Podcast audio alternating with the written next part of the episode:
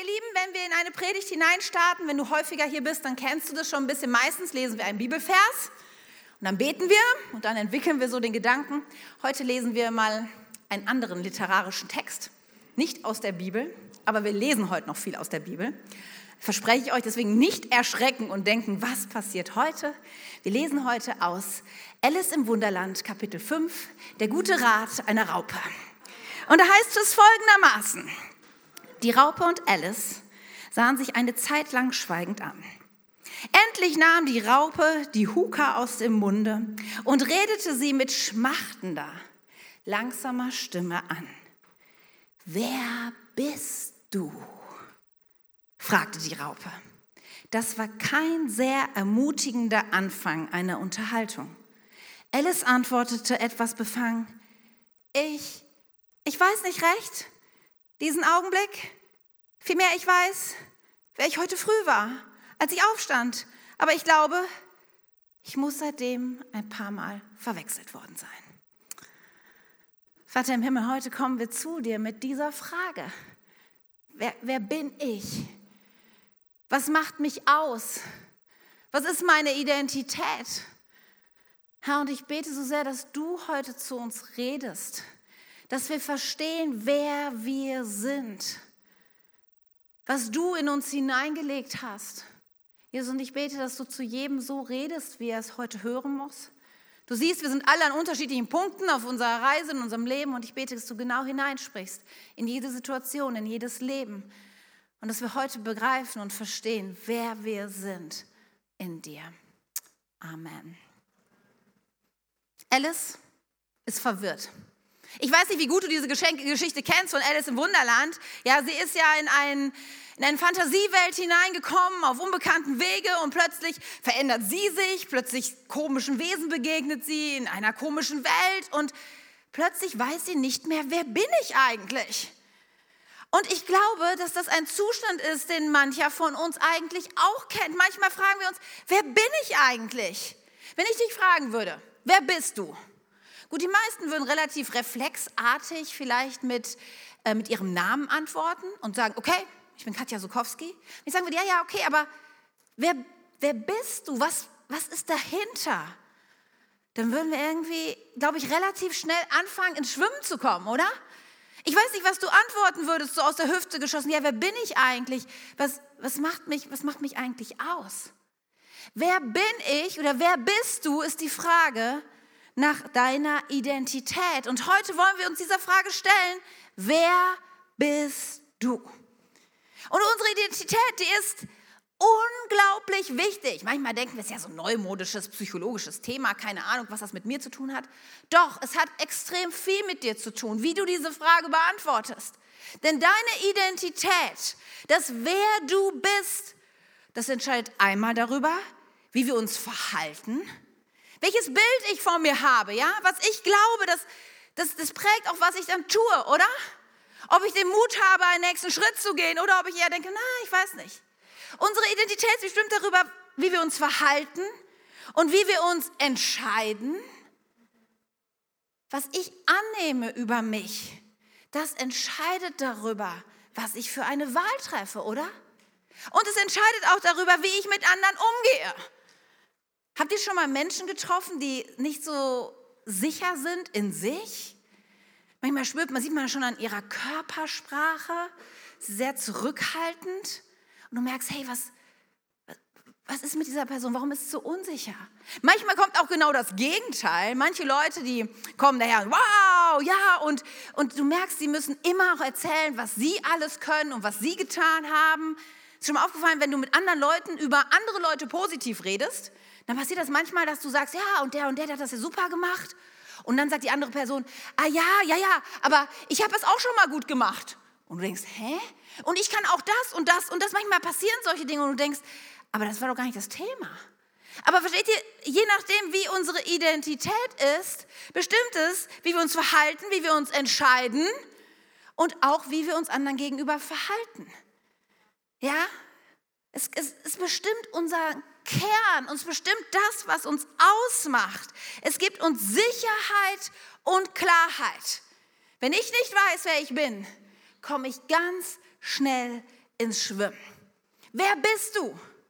Meine Identität, sie bestimmt auch, welche Ressourcen ich habe.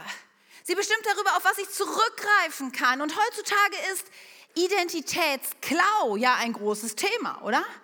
Ich habe letztens von jemandem gehört, der abends spät eine Message auf sein Handy bekam mit dem Hinweis, ach, wie toll, dass Sie ähm, eingecheckt haben im Hilton in Miami.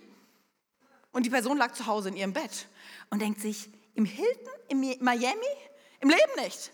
Ja, und plötzlich stellt sie fest, jemand hat ihre Identität geklaut, gestohlen und bediente sich ihrer der persönlichen Daten, der Kontoverbindung, der E-Mail-Adresse, der Handynummer, ja, der Kreditkartennummer und wollte sich eine schöne Zeit in Miami machen. Aber versteht ihr, wenn man nämlich eine gewisse Identität hat, wenn man sich die aneignet, dann hat man Zugang zu Ressourcen, dann hat man ein anderes Fundament. Und ich möchte dich fragen, wer bist du? Wer bist du heute Morgen?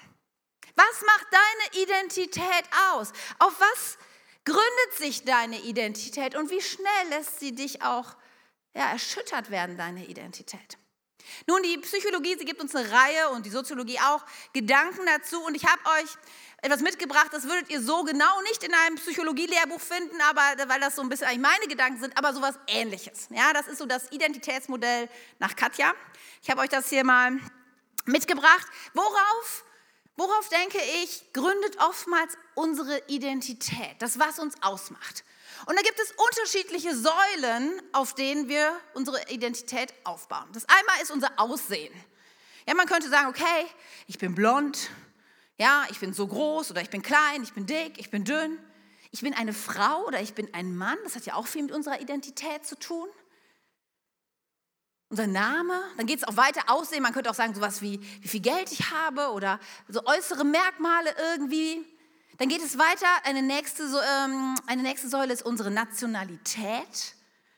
Ja, wir Deutschen, wir haben nicht so viel National, Nationalstolz vielleicht und trotzdem, ich habe genau gemerkt, als ich in Urlaub in Frankreich bin, dass ich kein Franzose bin. Ich bin sehr, sehr deutsch und das prägt mich durch und durch.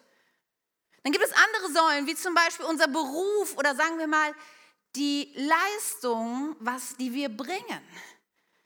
Wir merken sehr stark, dass das, was Menschen beitragen zu einer Gesellschaft oder das, was sie in ihrem Job leisten, dass das sehr bestimmt, was sie denken, wer sie sind.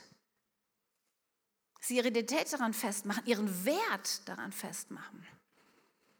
Aber auch unsere Beziehung. Bin ich Single? Bin ich verheiratet? Habe ich Kinder, habe ich keine Kinder, habe ich Freundschaften, habe ich keine Freundschaften? All das trägt bei zu dem, was unsere Identität ist.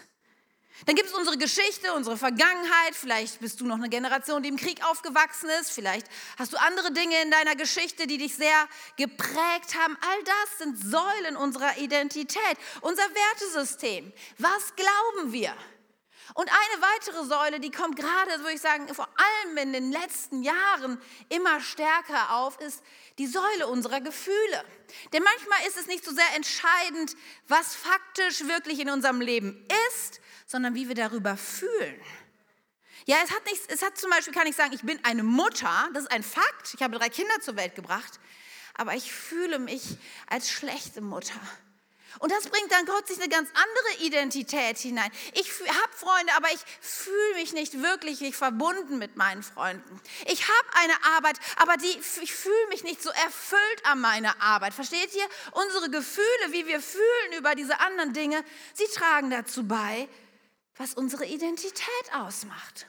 Das Problem bei diesem Modell ist, dass diese Säulen relativ wackelig sind. Es ist eher ein Kartenhaus, denn wenn eine oder manchmal mehrere dieser Säulen ins Wanken geraten, kracht unsere Identität ein. Ja, vielleicht hast du deinen Job verloren. Vielleicht gehst du in, in Rente. Und plötzlich ist dieses Ding, was dich so beschäftigt, so viele Stunden an deinem Tag ausmacht, dein Wert bestimmt, sie bricht weg. Dein Ehepartner verlässt dich, Kinder ziehen aus, Beziehungen verändern sich und plötzlich schwankt deine Identität und deine Gefühle, sie stehen Kopf deswegen und dann fragst du dich, wer bin ich eigentlich? Und wir nennen das eine Identitätskrise. Weil wisst ihr, jetzt kommt alles, kippt alles um. Alles fällt auseinander und die Leute wissen eben jetzt nicht mehr, wie soll ich mich eigentlich verhalten? Wie soll ich mich eigentlich entscheiden? Und ich weiß auch nicht mehr, wie ich mit anderen umgehen soll. Vorher war es dir völlig klar, was deine Werte sind und wie du dich verhältst. Aber jetzt, jetzt wird alles irgendwie so schwammig. Dein Partner hat dich verlassen. Ach ja, und dann gibt es diesen netten Mann in deinem Job und irgendwas. Und plötzlich findest du dich wieder am nächsten Morgen in seinem Bett und du denkst, was habe ich getan? Wie, wie konnte das passieren? Deine Identität kommt ins Wanken. Und du tust Dinge und du triffst Entscheidungen und du verhältst dich gegenüber anderen Menschen, so wie du niemals gedacht hättest, dass du es tun würdest. Du bist nicht mehr sicher. Deinem Leben fehlt Stabilität. Es ist eine Identitätskrise. Und wisst ihr was, was ich glaube, ist, dass, dass so viele Menschen in genau diesem Stadium ihr Leben zum größten Teil verbringen. Weil dieses, es ist so schwierig mit all diesen Säulen, die unsere Identität ausmacht, irgendwie klarzukommen und die stabil zu kriegen. Ständig kippt irgendeine Säule um und unsere Identität kracht ein. Und so viele Menschen heutzutage, die leben ein Leben mit, ich weiß eigentlich nicht, wer ich bin. Ich versuche einen Schein aufrechtzuerhalten, damit alle denken, ich wüsste es vielleicht. Und ich habe mich gefragt, woran liegt es? Woran liegt es, dass wir so unsicher sind in unserer Identität? Es hat mit dem größten Identitätsklau der Geschichte zu tun. Ich habe gesagt, deine Identität bestimmt über deine Sicherheit, über deine Ressourcen. Und ganz am Anfang der Geschichte, unserer Menschheitsgeschichte, sah unsere Identität anders aus. Aber es gab jemanden, der uns unsere Identität gestohlen hat, der sie geklaut hat, der sie damit zerstört hat.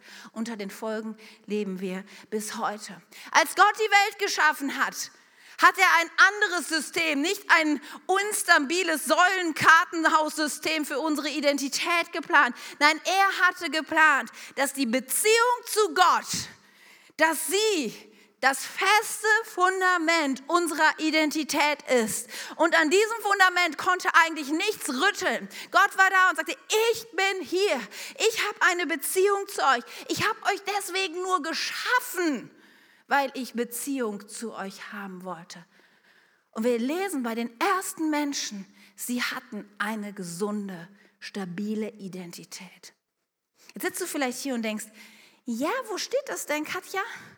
Im so Schöpfungsbericht, dass sie eine sichere Identität hatten. Oh, es steht dort explizit geschrieben. Wir überlesen es nur manchmal. Nur ein Satz, der uns manchmal irgendwie irritiert, kann doch so viel bedeuten. Aber der letzte Satz der Schöpfungsgeschichte macht eins klar. Adam und Eva, die ersten Menschen, die Gott geschaffen hat, sie wussten genau, wer wir sind, wer sie sind. Und wir lesen in 1. Mose 2, da heißt es, Adam und seine Frau waren beide nackt, aber sie schämten sich nicht. Denk mal drüber nach. So ein Vers, über den liest man immer weg und denkt, okay, die waren nackt, ich will da lieber nicht drüber nachdenken. Aber denk mal einen Moment drüber nach. Nacktheit hat doch was mit, ich bin schutzlos. Alles ist sichtbar, oder? Und jetzt steht hier, sie waren nackt, aber sie schämten sich nicht. Von was spricht das? Von einer absoluten Sicherheit, einer Identität. Ich weiß, wer ich bin. Ich weiß, wofür ich stehe. Ich bin mit meinem Gott unterwegs. Mich kann nichts angreifen, mich kann nichts ankratzen. Dieser Satz spricht davon, dass durch die Beziehung, die die beiden hatten, Tag für Tag mit Gott im Garten Eden unterwegs, er hatte sie geholt, er hat sie gerufen, er hat ihnen Auftrag gegeben, den Tieren die Namen zu geben. Er arbeitete mit ihnen zusammen, sie redeten über alles. Die Beziehung war so stark, dass sie da waren und sagten, ich weiß, wer ich bin. Und dann ist es so interessant, ist der letzte Vers des zweiten Kapitels. Zehn Verse an, später lesen wir, dass sich diese Tatsache komplett verändert. Kapitel 3, Vers 10, dort heißt es, dieser, also Adam, antwortete, und er redet mit Gott, als ich deine Schritte im Garten hörte, habe ich mich versteckt. Ich hatte Angst, weil ich nackt bin. Versteht ihr, hier ist ein Identitätswandel, ein Identitätsklau, eine Identitätskrise entstanden. Jemand wusste vorher, wer er war und zehn Verse später, ich bin nackt, ja, das warst du vorher auch. Aber plötzlich kommen Scham und Unsicherheit und Angst, weil er eben nicht mehr wusste, wer er, wer er war. Was war passiert? Der Identitätsdieb hatte zugeschlagen. Jemand, der neidisch war darauf, dass hier der Mensch und Gott in Harmonie und in enger Beziehung miteinander lebten. Und der nur ein Ziel hatte, dieses, diese Beziehung zu zerstören. Und das hat unsere Identität komplett kaputt gemacht. Hier war jemand, hier war der Böse, der Teufel, der sagte, ich werde diese Beziehung zwischen Gott und dem Menschen zerstören. Mit, mit, mit Lügen, mit Halbwahrheiten, mit Versprechungen, bringt er den Menschen in die Situation, dass er sagt, okay, ich will lieber mein eigener Gott sein. Ich brauche diesen Gott doch nicht wirklich. Ich mache mein Ding, ich wende mich ab von Gott und der Mensch überstreitet das Gesetz Gottes, die Regeln, die Gott aufgestellt hat. Er sagt, nein, nein, ich mache das lieber auf meine Art. Und die Beziehung zu Gott zerbricht. Und das hat zur Folge, seitdem dass wir Menschen versuchen, auf diese dünnen Säulen wie Aussehen, wie Nationalität, wie Beruf, wie Leistung, wie unsere Geschichte und unsere Gefühle irgendwie versuchen, unsere Identität aufzubauen. Und so viel Zeit und Kraft in unserem Alltag geht darauf, irgendwie klarzukriegen, oh, ich habe ja doch was geschafft und guck mal, wie ich aussehe. Ich bin wirklich eine tolle Frau oder ein toller Mann. Und Wisst ihr, wie viel Zeit und Kraft wir versuchen, unsere Identität zu bauen? Aber es war nie so gedacht. Es war nie so gedacht. Gott hatte andere Pläne mit uns. Ist es nun das Ende der Geschichte? Dass wir von dort an nun dazu bestimmt sind, diese Säulen, dieses Kartenhaus irgendwie zurechtzubiegen? Ist, ist, ist das das Ende? Nein. Und ich weiß, viele von euch wissen, es ist nicht das Ende weil Gott wusste, Gott hatte von Anfang an den Plan, diese Beziehung wiederherzustellen. Und er hat etwas Neues geschaffen. Er hat seinen Sohn auf diese Welt gesendet. Er hat ihn den Preis bezahlen lassen. Wir haben vorhin Abendmahl gefeiert, diesen Preis bezahlen zu lassen, dass die Beziehung zu Gott wieder möglich ist. Durch den Glaube an Jesus kann ich dieses Fundament wiederbekommen? Kann meine Identität wieder stabil und feststehen? Kann ich alle Säulen aus meinem Leben kicken und sagen, etwas anderes nimmt diesen Platz ein, nämlich meine Beziehung zu Jesus. Und das verändert alles, ihr Lieben. Das verändert alles. Weißt du, eine, eine gesunde Identität, die hat Antworten auf Fragen. Auf Fragen, die sich alle stellen. Ich glaube, jeder Mensch kommt irgendwann an den Punkt, dass er sich fragt, woher komme ich eigentlich? Wenn du eine gesunde Identität in Jesus hast, dann weißt du das, woher du kommst. Gott spricht einmal mit einem Propheten namens Jeremia und er, Jeremia fragt sich auch, was, was eigentlich seine Berufung, was, was sein Weg ist und woher er kommt. Und Gott gibt ihm die Antwort, indem er sagt, in Jeremia 1 heißt es, ich, Gott, ich kannte dich schon, bevor ich dich im Leib deiner Mutter geformt habe. Schon vor deiner Geburt habe ich dich bestimmt, dass du den Völkern meine Botschaft überbringst. Und wisst ihr, dieser Vers hier, der ist, klar, hier spricht Gott mit Jeremia, das ist mir völlig klar. Aber der Kontext der Bibel macht völlig klar, dass du diesen Vers nehmen kannst und dass er auch für dich gilt. Gott kannte dich schon bevor, bevor deine Eltern überhaupt nur über dich nachgedacht haben, bevor seine Eltern sich überhaupt kannten. Als er die Welt gegründet hat, wusste Gott dich, kannte Gott dich schon. Er wusste, wann du geboren wirst. Er wusste, was dein Leben bringen wird. Er kannte dich. Woher kommst du? Du kommst aus den Gedanken Gottes. Du bist ein Gedanken Gottes. Du warst geplant. Du bist kein Zufall. Das ist die Identität Gottes, die er in dein Leben hineinspricht. Eine, eine unsichere Identität stellt sich die Frage, bin ich geliebt? Ganz ehrlich, ich glaube, jeder Mensch stellt sich diese Frage, bin ich geliebt?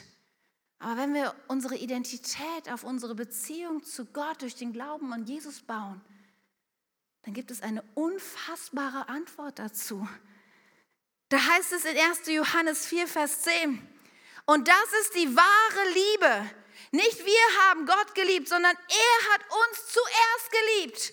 Verstehst du? Zuerst geliebt. Du musstest nichts leisten, du musstest dich nicht verändern, du musstest nicht in den Gottesdienst rennen, du musstest nicht deine Schuld bekennen. Hier sagt Gott, ich habe dich zuerst geliebt. Ich habe dich zuerst geliebt und meinen Sohn gesandt, damit er uns von unserer Schuld befreit. Wenn du dich jemals diese Frage stellst, bin ich geliebt? Und du hast eine Beziehung zu Jesus, dann darfst du voller Selbstbewusstsein sagen, ich bin geliebt. Zuerst geliebt. Zuerst geliebt, ohne irgendwelche Leistung. Eine unsichere Identität, sie fragt sich eine andere Frage, sie fragt sich auch oft, ist mir vergeben? Ich weiß nicht, jeder stellt sich diese Frage, aber ich glaube, tief im Herzen wissen viele Menschen schon, dass irgendwas in ihrem Leben nicht in Ordnung ist. Dass sie nicht wirklich in Freiheit leben. Dass da eine Last auf ihrem Leben liegt, dass das Leben so schwer macht. Und manche fragen sich vielleicht wirklich, ist mir vergeben? Und durch die Beziehung mit Jesus dürfen wir unsere Identität darin bauen, dass er sagt in Kolosser 1, Gott hat unsere Freiheit mit seinem Blut teuer erkauft und uns all unsere Schuld vergeben. Wenn du zu Hause bist und du denkst, oh, ich kriege nichts auf die Reihe. Ich habe schon wieder versagt. Warum war ich so ungeduldig? Warum habe ich nicht daran gedacht? Was auch immer es ist, dir ist vergeben. Das ändert alles in unserer Identität. Ich muss mich nicht rechtfertigen, ich muss nicht sagen, ah, ich kann dir das erklären, warum ich die tausend Fehler gemacht habe und dies und jenes passiert. Du kannst einfach sagen, mir ist vergeben. Eine unsichere Identität fragt sich, wofür lebe ich eigentlich? Ich glaube, dass ganz viele Menschen sich das fragen, denken, ich habe hier 80 Jahre vielleicht auf dieser Welt, aber was macht das denn für einen Unterschied? Wofür bin ich hier? Wenn du deine Beziehung zu Gott durch Jesus baust, dann weißt du das, was in Johannes 15 steht. Nicht ihr habt mich erwählt, ich habe euch erwählt. Ich habe euch dazu berufen, hinzugehen und Frucht zu bringen, die Bestand hat. Weißt du, Gott sagt nicht nur einfach, mach mal irgendwas, ist egal, ob es funktioniert oder nicht. Gott sagt, nein, nein, ich habe dich hingesendet, damit dein Leben einen Unterschied macht. Und nicht ein Unterschied wie ein Kartenhaus, das irgendwie zusammenfällt, sondern dein Leben soll einen Unterschied machen. Dieser Unterschied hat Bestand. Der ist belastbar. Der wirkt bis in Ewigkeit. Das ist Gottes Sicht von dir. Und das Coole ist, hier geht, heißt es weiter, damit der Vater euch gibt, um was immer ihr in seinem Namen bittet. Verstehst du, Gott sagt nicht nur, okay, ich berufe dich, hier, mach das, das ist der Plan, wir sehen uns im Himmel. Nein, Gott sagt, okay, und der Vater, er tritt an eure Seite und er gibt euch alles, was ihr braucht. Du bist nicht alleine in deiner Identität. Du hast Ressourcen des Himmelreiches Gottes an deiner Seite. Er will dich ausstatten mit allem, was du brauchst. Das ist deine göttliche Identität. Eine unsichere Identität fragt sich, aber wohin gehe ich denn dann irgendwann nach meinem Tod? Und auch das, ihr Lieben, auf darauf gibt uns unsere Beziehung zu Gott durch Jesus Christus eine Antwort. Lesen 1. Korinther 15, da heißt es, so wie der Tod durch einen Menschen, und von ihm haben wir heute schon gehört, von Adam in die Welt kam, hat nun durch einen anderen Menschen, Christus, die Auferstehung von den Toten begonnen. Die Menschen sterben, weil alle mit Adam verwandt sind. Ebenso werden durch Christus alle lebendig gemacht und neues Leben empfangen. Es gibt aber eine Reihenfolge, Christus zuerst. Und wenn er wiederkommt, dann die, die zu ihm gehören. Was? Das verändert alles, ihr Lieben. Wenn wir wissen, okay, mein, mein Leben ist von Gott geplant und in Existenz gekommen. Ich war ein Gedanke Gottes schon vor meiner Geburt. Auf mein Leben hier auf dieser Erde, ich bin geliebt, mir ist vergeben, ich habe einen Auftrag. Und dann zu wissen, ich brauche keine Angst zu haben vor dem, was kommt. Ich bin sicher, meine Ewigkeit ist sicher. Ich werde auferstehen, weil ich an Jesus Christus glaube und eine Beziehung dadurch zum himmlischen Vater habe. Steht ihr dann, dann verändert sich alles. Das baut meine Identität. Das gibt mir eine innere Sicherheit und Festigkeit, die, die alles verändert. Da geht es nicht mehr um, was leiste ich, in welchem Land bin ich geboren, wie sehe ich überhaupt aus oder wie fühle ich mich gerade. Versteht, das könnt ihr alles vergessen, wenn ihr wisst, ich bin Kind Gottes. Ich habe ein neues Leben. Ich habe in der Beziehung zu Jesus alles, was ich brauche. Es ist ein neues Leben. In 2. Korinther 5 heißt es, das bedeutet aber, wer mit Christus lebt, wird ein neuer Mensch. Er ist nicht mehr dasselbe. Das alte Leben ist vorbei. Dein neues Leben hat begonnen. Deine Identität in Christus verändert alles. Du kannst das Kartenhaus zur Seite legen. Du brauchst dir nie mehr Gedanken darüber zu machen, wie du aussiehst, was du leistest, wie du dich fühlst. Verpass, ver vergiss es. Nun merke ich an eurer Reaktion, eigentlich müsstet ihr auf den Stühlen stehen, finde ich, und irgendwie völlig ausrasten, weil das ist wirklich gute Botschaft, ihr Lieben. Aber ich merke in eurer Reaktion, dass irgendwas in eurem Kopf so ungefähr so laute wie, ja, Katja, stimmt, für manche ist es jetzt auch wirklich vielleicht nichts Neues, bin ich mir schon klar darüber. Dass hast du schön erklärt, vielleicht denkt ihr das, keine Ahnung. Und dann weiß ich aber, dass es so ist, ja, aber wenn ich ehrlich bin und auch wenn ich heute Morgen ehrlich bin, da gibt es doch die Momente, wo ich mir dann in meiner Identität doch nicht so sicher bin. Oder? Du lebst mit Christus, ja, und ich weiß von manchen von euch, dass ihr das tut. Und da gibt es doch diese Momente, und man nicht so, ja, ich habe neues Leben und ich bin mit Christus unterwegs und ich bin mir so sicher und ich weiß genau, was ich tue und wie ich mich verhalte und mich entscheide und wie ich mit anderen umgehe. Und ich habe eine sichere Identität. Da gibt es nie den Moment, wo ich mich vergleiche und wo ich unsicher werde und wo ich vielleicht irgendwie mein Ego aufpushe, damit alle denken, was für ein toller Hecht ich bin. Ich glaube, dass hier viele sitzen und denken, ja, Katja, das stimmt, aber nicht immer, nicht so ganz. Und eigentlich wünsche ich mir so viel mehr, dass ich in diese Identität hineinkomme, die Christus für mich hat. Nun, das liegt daran an einem einfachen Gedanken, den das Wort Gottes uns hilft zu verstehen, der aber sehr wichtig ist, dass wir den begreifen für unser Leben. Paulus schreibt darüber im Kolosserbrief, da heißt es, jetzt habt ihr neue Kleider an, denn ihr seid neue Menschen geworden. Es gibt durch unser neues Leben, und das ist ein, ein, ein finde ich, ein schönes Bild, dass Gott sagt, okay, ihr, bekommt etwas Neues anzuziehen. Dieses neue Leben. Und das ist der Moment, wo wir sagen, okay, ich, ich und Jesus, ich will wieder eine Beziehung mit, mit Gott haben durch Jesus Christus. Und dann fängst du an, dieses neue Leben anzuziehen. Und das, ist, das fühlt sich noch neu an und ein bisschen ungewohnt. Du hast verstanden, dass, dass Jesus dich liebt, dass du wunderbar gemacht bist, Du hast verstanden, dass vielleicht deine Eltern dich nicht geplant haben, aber Gott dich geplant hat. Du hast verstanden, dass du endlich keine Angst mehr haben musst vor dem Tod. Dass dein Leben in Ewigkeit sicher ist. Und dieses neue Kleid, das, das fühlt sich erstmal großartig an, aber das Problem ist, dass wir manchmal dieses neue Kleid nicht ganz anziehen. Denn in diesem Vers heißt es, Gott ist beständig in euch am Werk. Wisst ihr, habt etwas Neues. Wir sind erneuert und wir werden ständig erneuert, damit ihr immer mehr seinem Ebenbild entspricht, nachdem er euch geschaffen hat. So habt ihr Gemeinschaft mit Gott und versteht immer besser, was ihm gefällt. Weißt du, du hast schon das neue Kleid an. Siehst du, ich hab's schon an, aber noch nicht ganz. Da gibt es diese Momente, wo ich mir unsicher bin, ob er mich wirklich liebt.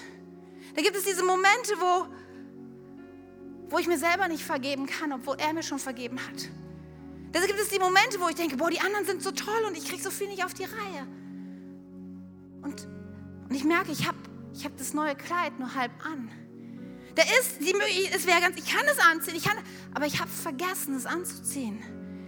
Ich habe nur den einen Arm vielleicht drin und den noch nicht mal richtig und es ist noch nicht komplett meins geworden. Und ich kenne so viele Menschen, so viele Christen, die, die jahrelang eigentlich das schon wissen, was hier steht und es aber nicht komplett angezogen haben. Vielleicht bist du hier und sagst, ja, ich, ich weiß, wovon du redest. Ich habe dir mal so ein paar Fragen mitgebracht, die, die vielleicht aufzeigen können, ob du ob du es schon komplett angezogen hast oder ob du so wie ich heute Morgen eigentlich dastehst und sagst, Katja, ich, ich hab's noch nicht ganz an. Wie ist es mit dir, mit dem Vergleichen mit anderen? Vielleicht hast du heute Morgen schon irgendeine Person getroffen, die dich verunsichert hat, weil du so gedacht hast, boah, die ist, die ist immer so positiv, so glaubensvoll. Und die sieht viel besser aus als ich und du merkst diesen Stich im Herzen. Du hast dein Kleid noch nicht komplett angezogen. Wie ist es, wenn andere gelobt werden? Kannst du dich total mitfreuen und sagst, wow, das ist wirklich so cool? Da gibt es da diesen Moment in dir, wo du denkst, was ist mit mir? Ich bin auch gut, warum sieht mich keiner? Solange da dieser Schmerz da ist, glaub mir, das Kleid ist noch nicht an. Vielleicht beschäftigt dich auch immer wieder die Frage, was denken denn andere über mich? Wenn das die Frage ist, die dich beschäftigt und die dich so oft dazu treibt, vielleicht gewisse Dinge zu tun oder nicht zu tun, glaub mir, das Kleid ist noch nicht komplett an. Wenn du dich fragst, okay, mein Aussehen, wenn du viel Zeit vor dem Spiegel bringst und es ist nichts dagegen auszusagen, sich schön zu machen oder sich zu pflegen und darauf zu achten, wie man aussieht, aber es gibt so diese Grenze und ich weiß, glaube ich, du weißt, glaube ich, genau, wenn du davon betroffen bist, was ich meine, wo, wo das zu wichtig wird, wo es meine Identität anfängt zu bestimmen. Das Kleid ist noch nicht an. Wie ist es mit Feedback? Vielleicht kommt jemand heute zu dir irgendwie und sagt, du weißt du was, ich wollte dich mal darauf ansprechen, unser Gespräch letzte Woche. Ich hatte den Eindruck, du hast mir gar nicht richtig zugehört. Und bam, wir gehen erstmal direkt in die Ketten. Was? Ich habe dir nicht zugehört, du hast mir nicht zugehört. Ja, oder wir, wir fangen an direkt, es trifft uns so tief im Herzen, dass wir irgendwie die nächsten drei Tage nicht schlafen können. Unser Kleid ist noch nicht angezogen. Oder wie ist das mit den eigenen Fehlern, ihr Lieben? Manchmal, andere sagen ja vielleicht mal Dinge in unser Leben, aber ich habe manchmal den Eindruck, dass wir viel stärkere Kritiker unserer selbst sind als die anderen. Wie ist es, wenn du etwas falsch gemacht hast und deinem Kopf diese Gedanken ständig kreisen, die sagen, wie konnte ich nur, wie konnte ich nur so dumm sein? Niemandem geht es so wie mir, ich bin das allerletzte. Ist dir schon mal aufgefallen, dass wir manchmal mit uns schlimmer reden, als wir je mit einer anderen Person reden würden? Das Kleid ist noch nicht an. Wie ist es mit deinen Gefühlen? Wisst ihr, manchmal steht man auf und man hat echt einfach einen miesen Tag. Kennt das jemand? Ich kenne das. Einfach manchmal, ich weiß auch nicht, es kommt, puff, der Tag ist einfach schlecht. Irgendwie fühlst du dich mies. Aber wie viel macht das denn mit deiner Identität? Wie schnell denkst du, ja, ich bin wirklich, ich bin ein Versager, es hat alles kein. Oder was machen deine Gefühle mit dir? Oder wie sehr hat deine Vergangenheit das, was du getan hast oder was Menschen dir angetan haben, immer noch Macht über dein Leben. Und über irgendwelchen dieser Punkte merkst, es piekst noch. so ein Schmerz in mir. Da kommt die Unsicherheit und die Angst hoch. Also die Wahrheit ist, du hast dein Kleid noch nicht richtig an. Und ich, ich reihe mich ein heute in die Reihe, die sagt, ich habe es auch noch nicht immer richtig an.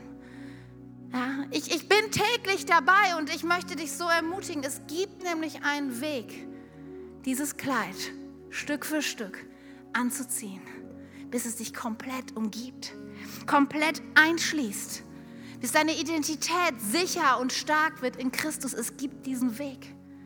Aber du musst ihn gehen, Tag für Tag, Woche für Woche, Monat für Monat. Und wisst ihr, mein Aussehen ist mir gerade relativ egal, weil ich weiß, es sehe nicht, steht ja, es gibt. Und dieser Weg, ihr Lieben, der ist für viele kein neuer Weg, aber es ist die Frage, gehst du ihn? Es ist der Weg, jeden Tag Gottes Wort zu lesen. In Hebräer 4, da heißt es, das Wort Gottes ist lebendig und wirksam. Es ist schärfer als das schärfste Schwert und durchdringt unsere innersten Gedanken und Wünsche. Es deckt auf, wer wir wirklich sind und macht unsere Herzen vor Gott offenbar. Wenn du jeden Tag das Wort Gottes liest, dann spricht Gott zu dir. Und er sagt zu dir, dir ist vergeben.